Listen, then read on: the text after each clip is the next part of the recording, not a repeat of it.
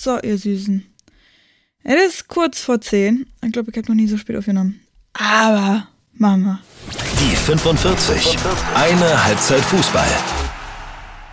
Na Mensch, es geht doch. Das DFB-Team kann gewinnen. Meine Güte, drei Spiele hat's gedauert. Okay, so wahnsinnig viel ist es jetzt dann auch nicht. Davor haben sie natürlich auch äh, sehr häufig gewonnen. Drei Spiele hin und her. Naja, aber das Ding ist, wie sie gewonnen haben. Vor allem auch, wie Clara Bühl geglänzt hat. Ach, ich bin immer noch völlig hin und weg und völlig baff von äh, ihrem einen Tor, dem ersten. Absolut irre. Und damit begrüße ich euch ganz herzlich zu dieser Folge Die 45. Folge Nummer 69 zum ersten Spieltag. Ah, hier täglich grüßtes Murmeltier. Nee, nee, nicht zum ersten Spieltag der Bundesliga, sondern der Nations League. Mein Name ist Nina Potze. Ich bin wie immer eure Hostin hier bei die 45 und sage schön, dass ihr wieder mit dabei seid. Wir besprechen heute eben den ersten Spieltag der Nations League. Zwei Spiele des DFB-Teams sind es. Aber wir sprechen eben auch über Martina Voss-Tecklenburg und natürlich die Neverending Story um das spanische Nationalteam. Vorher aber, bevor wir in den Spieltag gehen, muss ich noch was nachreichen. Ich habe ja in der Vorschaufolge, das ist mittlerweile zwei Wochen her, gefragt, wen ihr vorne seht im Meisterschaftsrennen in der Bundesliga. Und da ja, sind wir uns alle einig, da sind echt sweet sehr, sehr viele Nachrichten zurückgekommen. Uns eine Bayern oder Wolfsburg, die werden es machen. Paulchen wirft da auch noch Frankfurt mit rein. Da hat es einen sehr konkreten Tipp gegeben mit erster Wolfsburg, zweiter Frankfurt, dritter Bayern. Ja, da schauen wir am Ende der Saison dann äh, nochmal drauf. Nach diesem ersten Spieltag bin ich mir bei Frankfurt gar nicht mal so sicher. Das war der Spieltag. Wie gesagt, Nations League, der allererste Spieltag, so oft wie ich das schon wieder gesagt habe, müsstet ihr das mittlerweile mitbekommen haben. Naja, da ist es jedenfalls, also es waren ja die ersten beiden, siehste. Muss ich mich auch direkt wieder verbessern. Die ersten beiden Spieltage sind es ja gewesen. Wir hatten ja zwei Länderspiele. Duh. Jedenfalls ist es da für Deutschland direkt gegen zwei Teams gegangen, die selbst auch so ein bisschen Umbruch vor der Nase haben. Dänemark mit einem neuen Trainer, Island, bei denen der Trainer Thorstein Haldorsson den Wechsel von erfahreneren zu jüngeren Spielerinnen durchsetzen muss. Starten wir mal mit dem Spiel gegen Dänemark.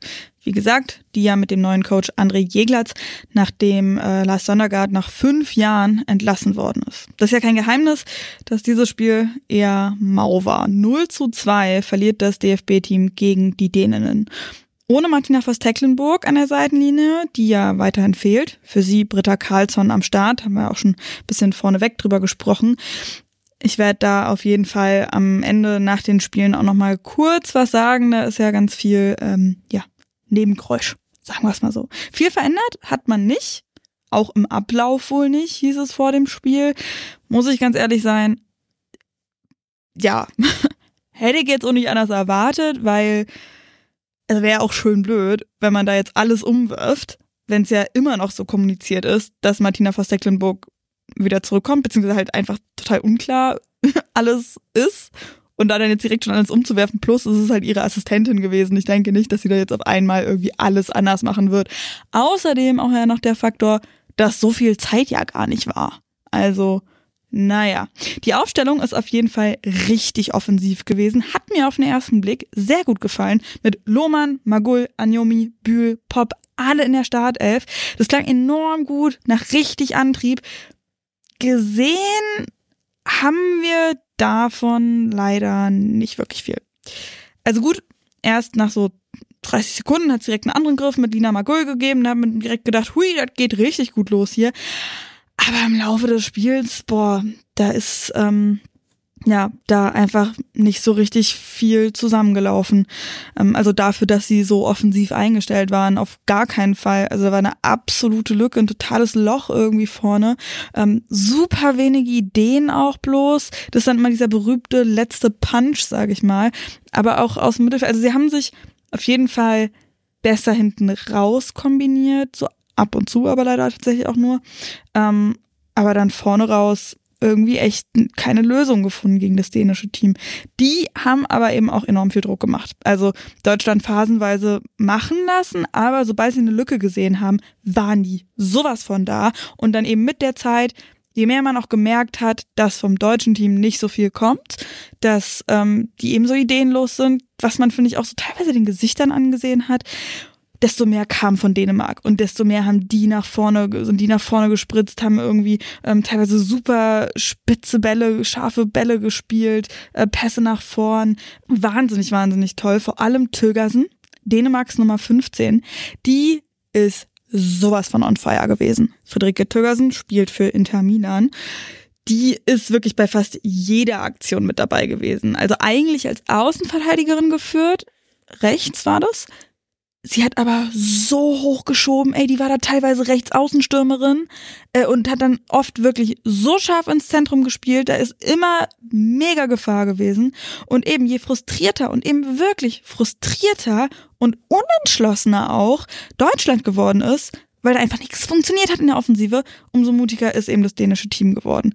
Teilweise, ja, ist da auch von Deutschland ja, also nicht nur in der Offensive wenig passiert, sondern auch hintenrum echt leichtsinnige Pässe gespielt worden. Ähm, das eine Tor ist dann auch entstanden, das 2 zu 0 ist es gewesen, genau durch Wangska, durch so einen Fehlpass eingeleitet worden, der zu lang war für Marina Hegering, aber zu kurz für Merle Froms und dann ist eben äh, Wangska da reingestoßen, hat sich den Ball genommen und das 2 zu 0 gemacht. Sie hat übrigens auch das 1 zu 0 gemacht, ähm, also wirklich, das war so, so schön.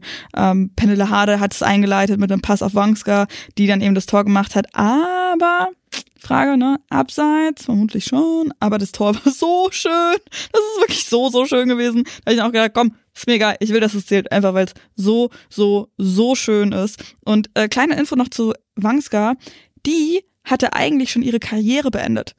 Für zwei Jahre ist sie durch die Welt gereist und ähm, hat dann irgendwann ihren alten Trainer wieder getroffen und dann eben wieder angefangen zu spielen. Und jetzt, ähm, ja, ist sie wieder in der Nationalelf und so. Also richtig, richtig tolle Story. Aber zurück zum deutschen Team. Ja, da war gar nicht so schöne Story angesagt. Pop war gar nicht im Spiel, Bühl und Lohmann auch nicht. Anjomi hatte noch so ein, zwei Aktionen, war dann aber auch raus wie gesagt, etwas besser von hinten rausgespielt, aber nein, was willst du da machen? Also wenn die Offensive komplett raus ist und das 2 zu 0 eben durch diesen krassen Fehler da eingeleitet, gerade in einer Phase, in der Deutschland etwas stärker gewesen ist, ja, das ist echt, äh, echt, echt super, super bitter gewesen. Julia Gwynn war das, die diesen äh, Ball gespielt hat, die, ähm, ja, ist eingewechselt worden, hat ihr Comeback gegeben, jetzt auch in der Nationalelf, also ist wieder voll da. Sie ist für Sarai Linde eingewechselt worden, die gegen Dänemark kein gutes Spiel gemacht hat. Und damit schließe ich das Spiel ab. Wie gesagt, 0 zu 2 gegen Dänemark verloren, keine gute Figur gemacht. Anders hat es dann im Spiel gegen Island ausgesehen. Also auch auf Julia Gewinn und Sarai Linder bezogen. Einerseits ist nämlich Julia Gewinn gestartet. Und andererseits hat Sarai Linder echt richtig, richtig gut gespielt. Die hat Flanken gegeben, tolle Lücken gesehen, schöne Pässe gespielt, Angriffe eingeleitet. Die war einfach mega präsent. Und diese Angriffe, die haben gegen Island dann auch wirklich zu was geführt. Anders eben als gegen Dänemark. Zwei Knaller-Dinger von Clara Bühl. Also wirklich, die hat abgezogen, schon bei dem 1 zu 0. Nach dem Motto, ist mir scheißegal, ob da die Torhüterin dazwischen steht. Dieser Ball geht rein der hat reinzugehen und der geht auch rein. Ist mir egal, ob da jemand dazwischen steht oder nicht. Der ist drin und war er dann natürlich auch. Wirklich sehr, sehr schönes Ding. Wobei man noch sagen muss, bis dahin hat man auch schon so ein bisschen gesehen, dass der Frust wieder, wieder steigt. Und es war dann eben auch diese Einzelaktion von Clara Böhl, die sich einfach so vielleicht, maybe, Frust von der Seele geschossen hat. Und danach ist es eben deutlich besser gelaufen. Ähm, da kam Angriff nach Angriff mit mehreren Chancen auch, wieder über Flanken vor allen Dingen. Das ist auch so, wo man dann denken kann, ja, lange Bälle, ist dann auch immer nicht so, nicht immer die beste Lösung, ne, und zeugt dann auch immer ein bisschen davon, dass man nicht so wahnsinnig viele andere Ideen hat. Aber da ist ein bisschen mehr Gefahr auf jeden Fall entstanden als im Spiel gegen Dänemark. Das ähm, 2 zu 0 eben äh, ist dann durch Julia Gewinn gefallen mit einem verwandelten Strafstoß, wo ich mich kurz gewundert habe, hm, Julie Gewinn, Strafstoß, interessant. Sie hat dem Spiel aber auf jeden Fall insgesamt sehr gut getan, auch wenn man merkt, dass sie noch ein bisschen reinkommen muss, finde ich. Also gerade ne, dieser Fehler im ersten Spiel, aber auch im zweiten Spiel hat sie natürlich eine viel, viel bessere Figur schon gemacht. Aber ähm, ja, man merkt es auch schon bei Bayern, finde ich, dass da immer noch so ein bisschen, ähm, bisschen mehr kommen muss, bis sie wieder auf der vollen Höhe ist. Obviously aber tut auf jeden Fall dem Spiel sehr, sehr gut. Und das 13-0, das kam von Lea Schüller, die ist eingewechselt worden dann. Und wie gesagt, das 4-0 auch wieder ein sehr, sehr schönes Ding von Clara Bühl. Also, was nehmen wir mit aus diesen Spielen? Ehrlich gesagt, gar nicht mal so viel. Also, das sind so unterschiedliche Spiele gewesen auf so kurzem Zeitraum mit so unterschiedlichen Gegnerinnen. Da ja, fällt mir das sau schwer zu sagen, was man da mitnehmen kann, ob man eine Entwicklung auch erkennen kann.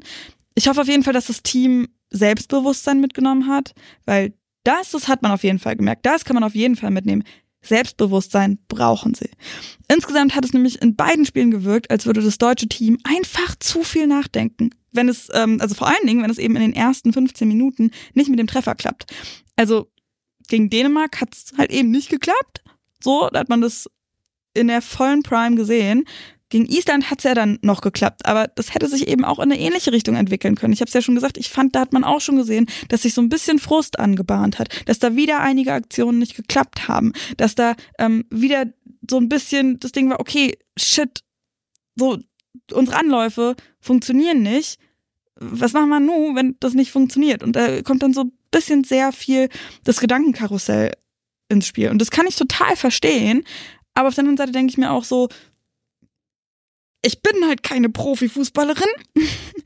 also, und ich denke mal halt, dass das dann doch irgendwo zum Job gehört und dass man da ja auch hintrainiert. Also gerade eine Clara Bühl, die sagt ja auch immer, dass sie ähm, ja sehr viel also neurologisches Training macht, aber eben auch, ähm, die haben ja PsychotherapeutInnen da auch ganz viele da und so weiter und so fort. Also ja, eben war dann halt auch am letzten Endes, beziehungsweise nicht Endes, sondern ganz zum Anfang, Clara Bühls Entschluss, da einfach mal abzuziehen, um das Ding gegen Island eben ins Rollen zu bringen. Und hat man gesehen, dann spielen sie sich in den Rausch, dann werden sie lockerer, dann haben sie auch mehr Spaß, mehr Spielfreude, Wille. Das hat man auch gegen Dänemark zwischendurch gesehen und dann ist dann eben das 0 zu 2 dazwischen gekommen. Aber das war auch noch ein bisschen verbissener und da am Ende gegen Island war es wirklich so, ja. Aber man muss auch ehrlich sagen, Island hat einfach auch nicht mitgespielt. Und das ist halt das Ding. Also, ja, was nehmen wir da halt mit, wenn das so zwei so unterschiedliche Gegnerinnen sind? Dänemark, die halt wirklich Ambitionen auch haben, die so gut eingestellt waren und dann halt Island, die ja zu diesen in Anführungszeichen, in ganz großen Anführungszeichen, kleineren Gegnerinnen gehören und die da wirklich eher mitgelaufen sind. Wenn ich mir denke, wenn Deutschland zu, äh, zu, zu Olympia will, habe ich eher noch Bauchschmerzen, muss ich ganz ehrlich sagen. Also wie gesagt, letzten Endes super schwer da was rauszuziehen. Im ersten Spiel hat das deutsche Team wirklich ziemlich frustriert gewirkt gegen starke Däninnen. Eben nicht die Stiche gefunden, die die Däninnen dann wiederum gefunden haben. Und gegen Island ist es einfach anders gewesen. Weil die halt nicht mitgespielt haben. Ähm, das hat man dann auch richtig gut gesehen. Fällt mir jetzt gerade noch ein Beispiel ein. Ich glaube, nach einer Stunde ungefähr war das, als Lena Oberdorf da so lang spaziert ist, schon so fast halb links mit dem Ball und kein Stück angegriffen worden ist. Und da hat mir dann eben doch auch noch gefehlt, dass das noch mehr ausgenutzt worden ist. Noch mehr die Lücken genutzt worden wären, mal mit dem Tempo auch gespielt wird. Ich bin wirklich gespannt, wo diese, ich sag mal, Entwicklung hingehen wird, weil, also jetzt gerade sehe ich keine wirkliche Entwicklung, to be honest. Also mal schauen, sagen wir, wo der Weg hingehen wird weil Entwicklung muss da auf jeden Fall kommen. Die habe ich jetzt nicht unbedingt gesehen. Ich glaube, dass diese unterschiedlichen Ergebnisse, ich würde jetzt auch nicht unbedingt von einem Befreiungsschlag sprechen, vielleicht mental, okay, dann doch. Aber ja, zwei so unterschiedliche Gegnerinnen. Das, das lag dann auch eher daran und nicht an dem deutschen Team per se, würde ich sagen. Und dann eben noch ein paar Worte zu Martina Verstecklenburg, so, weil Stichwort Entwicklung und so weiter gehört ja auch das Trainerinnen-Team immer mit dazu. Und da genau würde ich jetzt nochmal äh, drauf schauen, weil da ist ja auch sehr viel Debatte drum, irgendwie, ähm, ob sie bleibt, ob sie nicht bleibt. Ähm, sie hat ja, wie gesagt, nicht auf der Trainerbank gesessen, weil sie krank geschrieben ist. Deshalb verzögert sich auch die Aufarbeitung der WM übrigens, weil sie eben nicht da sein kann für Meetings wohl. Das finde ich einerseits sehr gut, dass sie sich die Auszeit nimmt und Zeit nimmt, sich auszukurieren. Auf jeden Fall auch wirklich nochmal gute Besserung an dieser Stelle. Aber es ist ja trotzdem wichtig, dass man weiß, woran man ist. Also ich finde, da könnte der DFB gerne auch mal ein bisschen besser kommunizieren, wie so oft.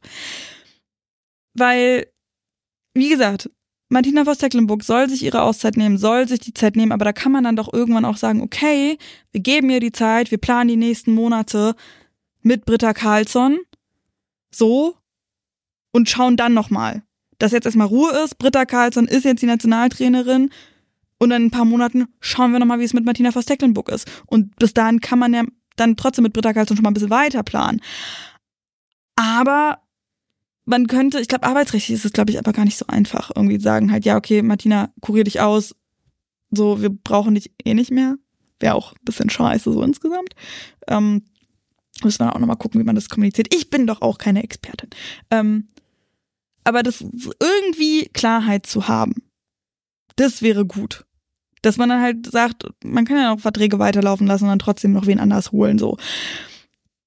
Das passiert ja oft genug im Fußball. Und einfach, dass man halt klar kommuniziert, okay, das ist jetzt unsere Trainerin, mit der planen wir bis da und dahin, mit der gehen wir diese Entwicklung weiter. Das ist, glaube ich, enorm wichtig. Und das sagen ja auch Spielerinnen und auch Britta Karlsson selbst. Nicht zu wissen, was so richtig Sache ist, ist einfach mega mau und hilft nicht, irgendwie voranzukommen und eben wieder die Stabilität zu bekommen, die das Team braucht. Und das, ja, ist, glaube ich, der größte Punkt, den wir von diesem Wochenende und der Berichterstattung auch ehrlich gesagt drumherum mitnehmen können. Dann war ja auch noch so eine Sache, dass ähm, eben gesagt worden ist, ja, Alex Pop hat irgendwie mehr als einmal nach der WM über ihr Karriereende ähm, gesprochen. Jetzt sind also, oh mein Gott, was tun wir, wenn Alex Pop nicht mehr mit dabei ist? Ja, honestly, vielleicht tut es dem Team auch gar nicht mal so schlecht, Alternativen zu haben, als immer halt nur langer Ball und dann Kopfball Pop. Hat man ja heute gesehen, dass auch andere Leute noch mit dabei sind. Und was und gute Arbeit leisten. Und ich meine, Spielerinnen werden nun mal älter, da muss man sich drauf einstellen. Irgendwann kommt ein Karriereende, aber ich habe auch das Gefühl, dass es so ein bisschen sehr gepusht worden ist, weil Alex Pop ist nun mal auch so eine Spielerin, die konzentriert sich auf das, was jetzt gerade ist. Und wenn sie jetzt gerade spielt, dann spielt sie jetzt gerade. Und wenn da gerade Probleme sind und das schwierig ist im Team, ja, dann denkt sie vielleicht darüber nach. Aber das ist ja auch völlig normal, dass man also in so, so schwierigen Situationen drüber nachdenkt. Ja, und da wird, glaube ich, gerade ein bisschen größeres Brimborium drum gemacht, als wir bräuchten. Auch alles. Stichwort Stabilität. Naja, zurück zur Nations League. Das war jetzt ein kleiner Rant. Ich hoffe, ähm, ja, das war irgendwie verständlich und logisch und sinnvoll alles. I don't know. Letzten Endes ist das auch nur meine Meinung und niemand muss da irgendeinen Rat befolgen, weil letzten Endes habe ich von außen ja auch überhaupt gar keine Ahnung von gar nichts. Kommen wir zurück zur Nations League. Mit dem 0 zu 2 und dem 4 zu 0 sieht's in der Tabelle der Gruppe A3 jetzt wie folgt aus. Dänemark führt an Tabellenplatz Nummer 1 mit sechs Punkten, weil die nämlich 5 zu 1 gerade, wirklich gerade eben gegen Wales gewonnen haben. Danach haben wir Deutschland, dann Island und dann als letzten Platz Wales, die haben noch null Punkte, Island und Deutschland jeweils drei, aber eben Tordifferenz und so weiter. Deswegen äh, Island hat minus drei, Deutschland plus zwei, deswegen Deutschland auf Platz Nummer zwei. Da ist also noch einiges drin. Und wofür? Ja, kurz zur Erinnerung, es gibt drei Ligen in der Nations League mit je vier Gruppen. Und in diesen Gruppen sind jeweils vier Teams, beziehungsweise in ähm, Liga C dann drei oder vier. Die Gruppenersten der Liga A, also A1, A2, A3, A4 und Deutschland ist eben in Gruppe A3. Die Gruppenersten dieser Liga A, die gehen ins Finale. Da gibt's dann so eine Finalrunde, die ausgespielt wird mit Halbfinals und ähm, eben Finale und spielen Platz 3 auch noch. Ähm, da werden dann eben auch die Teilnehmenden für Olympia ausgespielt. Denn es gibt eben nur zwei Tickets für Olympia, für europäische Teams, weil Paris, äh, genau, Paris ist ja da der Ort und deswegen ist Frankreich automatisch gesetzt. Dann schauen wir mal noch auf ein paar andere Spiele. Da hat es nämlich wirklich ein paar spannende Sachen gegeben. Die Niederlande zum Beispiel hat erst 1 zu 2 gegen Belgien verloren und dann aber 2 zu 1 gegen England gewonnen mega weird. England hat äh, vorher 2 zu 1 gegen Schottland gewonnen und ähm, jetzt zum Zeitpunkt der Aufnahme spielen gerade Belgien und Schottland noch gegeneinander. Und da führt Belgien mit 1 zu 0 in der 75. Minute gegen Schottland. Also irgendwie äh, super weird. Das ist äh, die Gruppe A1 und da führt Belgien jetzt einfach mal gerade mit England und den Niederlanden auch mit dabei. Schottland auf dem letzten Platz aktuell, ne, kann sich auch noch verändern, wenn Belgien jetzt dann verlieren sollte, aber irgendwie mega weird, dass dann Belgien auf dem ersten Platz ist, England und die England und die Niederlande tatsächlich punktgleich und auch mit gleicher Tordifferenz und so äh, auf dem geteilten zweiten Platz und dann äh, eben Schottland als viertes. Irgendwie super weird. Dann haben wir noch Frankreich, die erst 2 zu 0 gegen Portugal gewonnen haben und dann 1 zu 0 gegen Österreich, sind also in ihrer Gruppe Gruppenerste und das ist die Gruppe A2. Portugal hat dann aber, eben nach der 0 zu 2 Niederlage gegen Frankreich, Norwegen geschlagen, die im ersten Spiel auch nur unentschieden gegen Österreich gespielt haben. Also, uff, äh, bei Norwegen, da ist auch ganz schön Knatsch angesagt. Italien hat 1 zu 0 gegen die Schweiz gewonnen, dann aber auch nur mit 0 zu 1 gegen Schweden verloren. Und die sind ja immerhin bei der WM auch Dritte geworden. Also sehr, sehr spannend. Spanien und die, äh, die Schweiz, die spielen aktuell noch gegeneinander in der Gruppe A4. Auch da sind nur noch, äh, nee, da ist noch eine gute halbe Stunde, die zu spielen ist.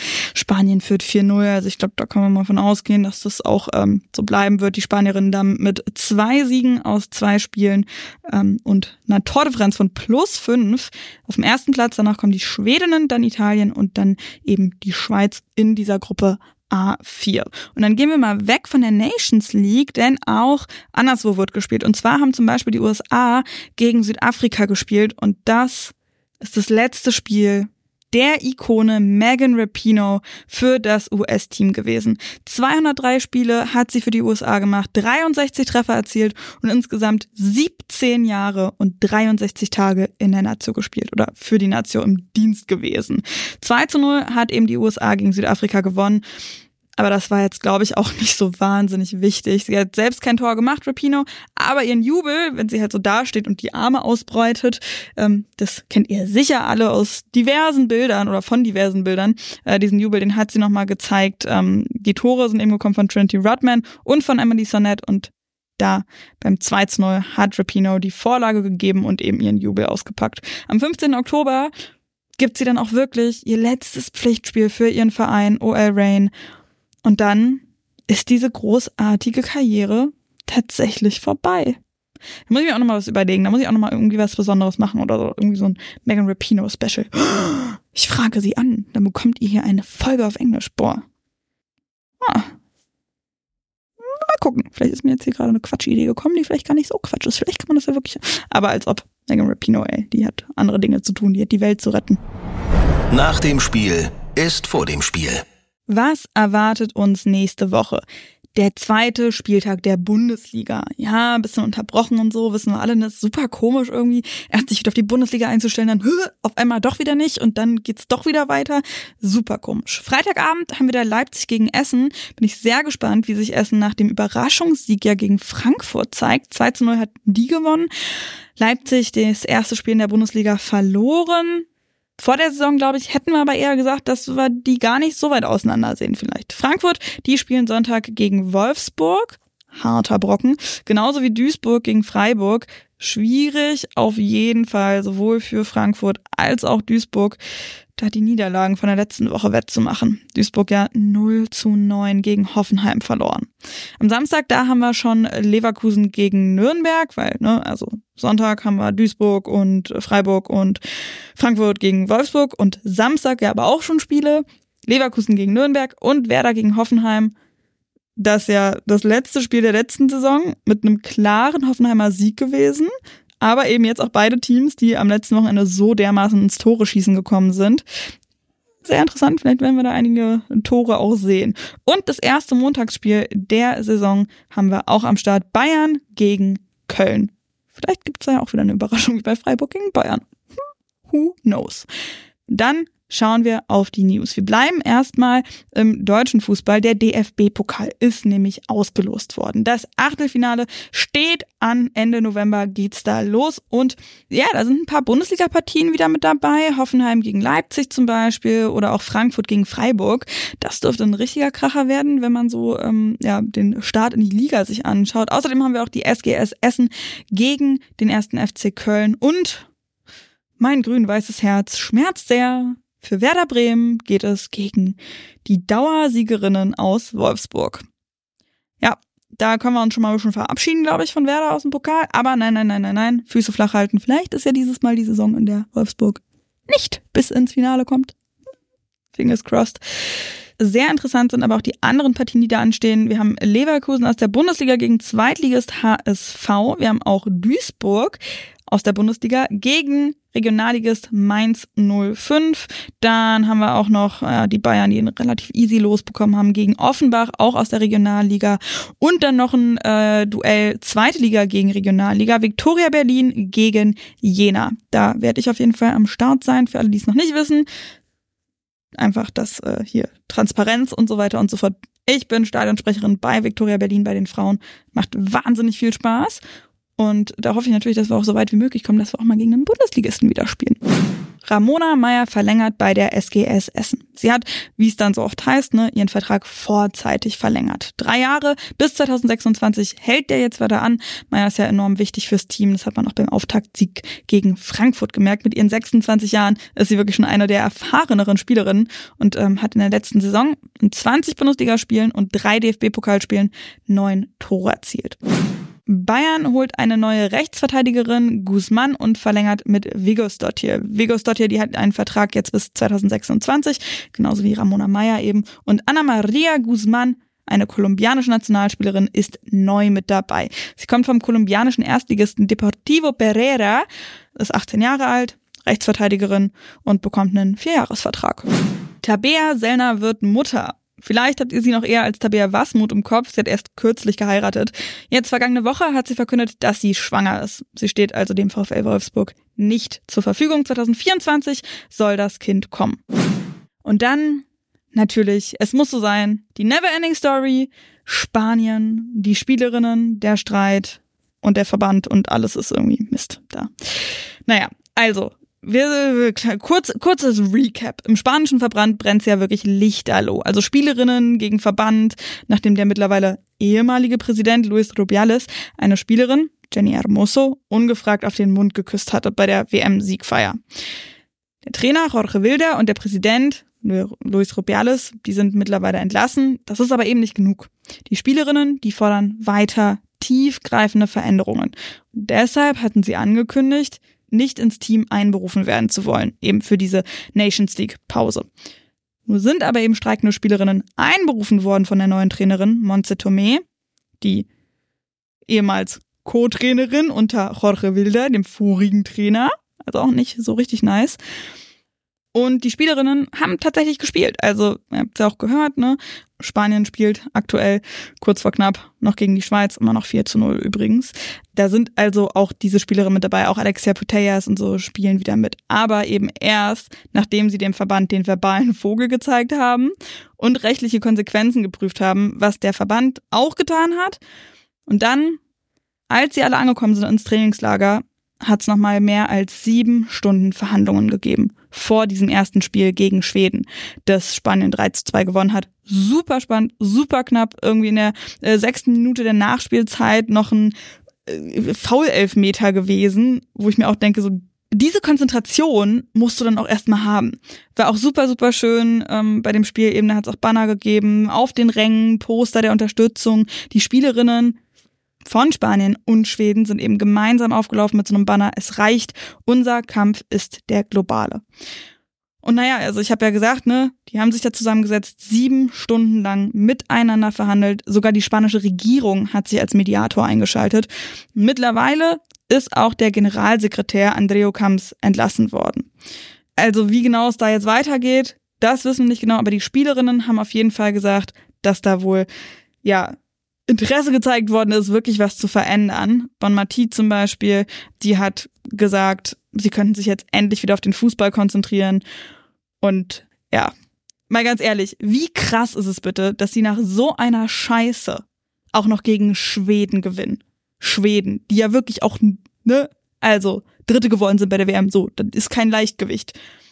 Also absolute Scheiße, die abgelaufen ist, wirklich von dem Sie wollen nicht berufen werden, machen das ganz, ganz, ganz klar, zeigen dem Verband wirklich sowas von den verbalen Vogeln im offenen Brief, werden dann doch einberufen, quasi, also wirklich dahin gezwungen, hat man auch gelesen, ins Trainingslager. Man hat auch gesehen, wie die angekommen sind, was für Gesichter, einfach richtig fertig und angespannt und so weiter. Dann sieben Stunden Verhandlungen und dann spielen sie und gewinnen auch noch gegen Schweden. Mit einem VfL-Meter in der sechsten Minute Nachspielzeit. Also diese Frauen haben wirklich meinen aller, aller tiefsten Respekt. Dazu muss man aber eben auch sagen, dass nicht alle Spielerinnen mitgereist sind. Mapi Leon zum Beispiel, die ist wieder abgereist. So, und dann sind wir immer noch nicht durch mit dieser Story. Nein, es geht noch weiter. Denn neben der ganzen Sache, die im Fußball, also auch die Spielerinnen belastet und so weiter, beim Spiel und was die mit dem Verband halt ausmachen, also Verband und Spielerinnen, gibt's ja auch noch den Fall Jenny Hermoso gegen Luis Rubiales. Der ist ja schon, also dem ist ja schon verboten worden, sich Jenny Hermoso auf 200 Meter zu nähern. Und jetzt gibt's eben auch wirklich den Fall vor Gericht. Also da sind schon ZeugInnen vorgeladen worden und auch LippenleserInnen, um zu gucken, was da so passiert ist. Also, es bleibt spannend. Auch mit diesem Podcast, hoffe ich zumindest. Er geht auf jeden Fall weiter. Wie spannend es dann ist, das dürft ihr entscheiden, aber ich kann auf jeden Fall sagen, er geht weiter nächste Woche. Und bevor ich hier den Deckel zu mache, nochmal die Erinnerung auch. Ähm, ja, ich habe eine GoFundMe-Seite aufgemacht mittlerweile, damit ich mich hier eben besser darauf konzentrieren kann. Und ich merke schon jetzt, wirklich tausend Dank an alle, die schon was gegeben haben, macht es wirklich bitte nur, wenn ihr wollt und könnt, wenn ähm, euch der Podcast gefällt. Ähm, ich merke schon voll, da ist einiges zusammengekommen und bei mir löst es sehr viel Positives natürlich aus, sehr viel Dankbarkeit, aber eben auch eine Art von Entspannung oder Beruhigung, dass ich halt weiß, okay, so, ich kann mir auch mal einen Tag aufnehmen von anderen Jobs und halt in Ruhe auf den Podcast vorbereiten und so einen Bürotag auch mal einlegen, wo ich dann halt nichts verdiene quasi so.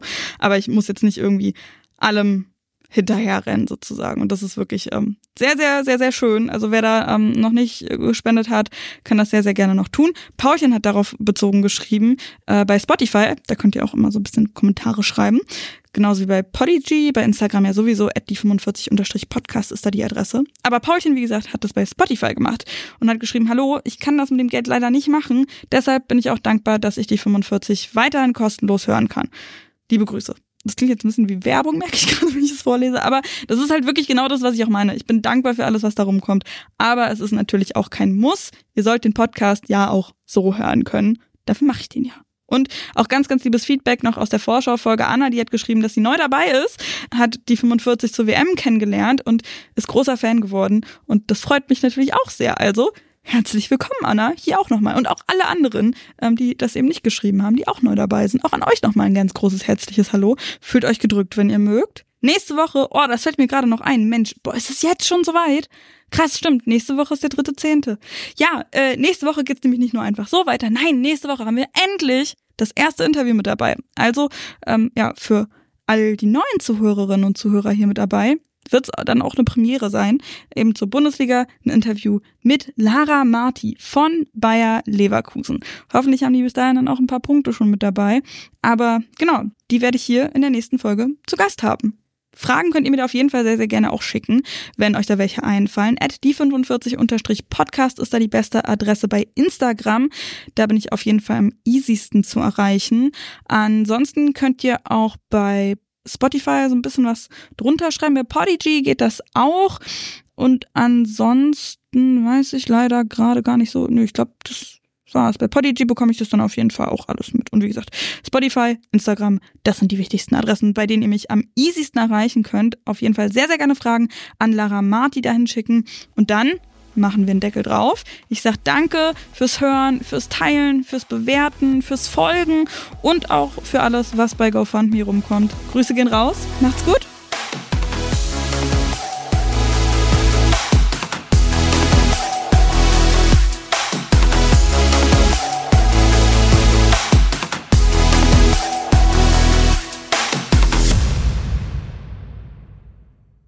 Für alle, die so lange noch dran geblieben sind, Schottland gegen Belgien und Spanien gegen die Schweiz sind jetzt auch durch. Schottland hat tatsächlich noch geschafft, den Ausgleichstreffer zu schießen und zwar in der vierten Minute der Nachspielzeit. Total krass. 1 zu 1 gegen Belgien also. Und Spanien gegen die Schweiz. Das ist ein sattes 5 zu 0 geworden. Und damit ist dann aber wirklich Schluss. Tschüssi!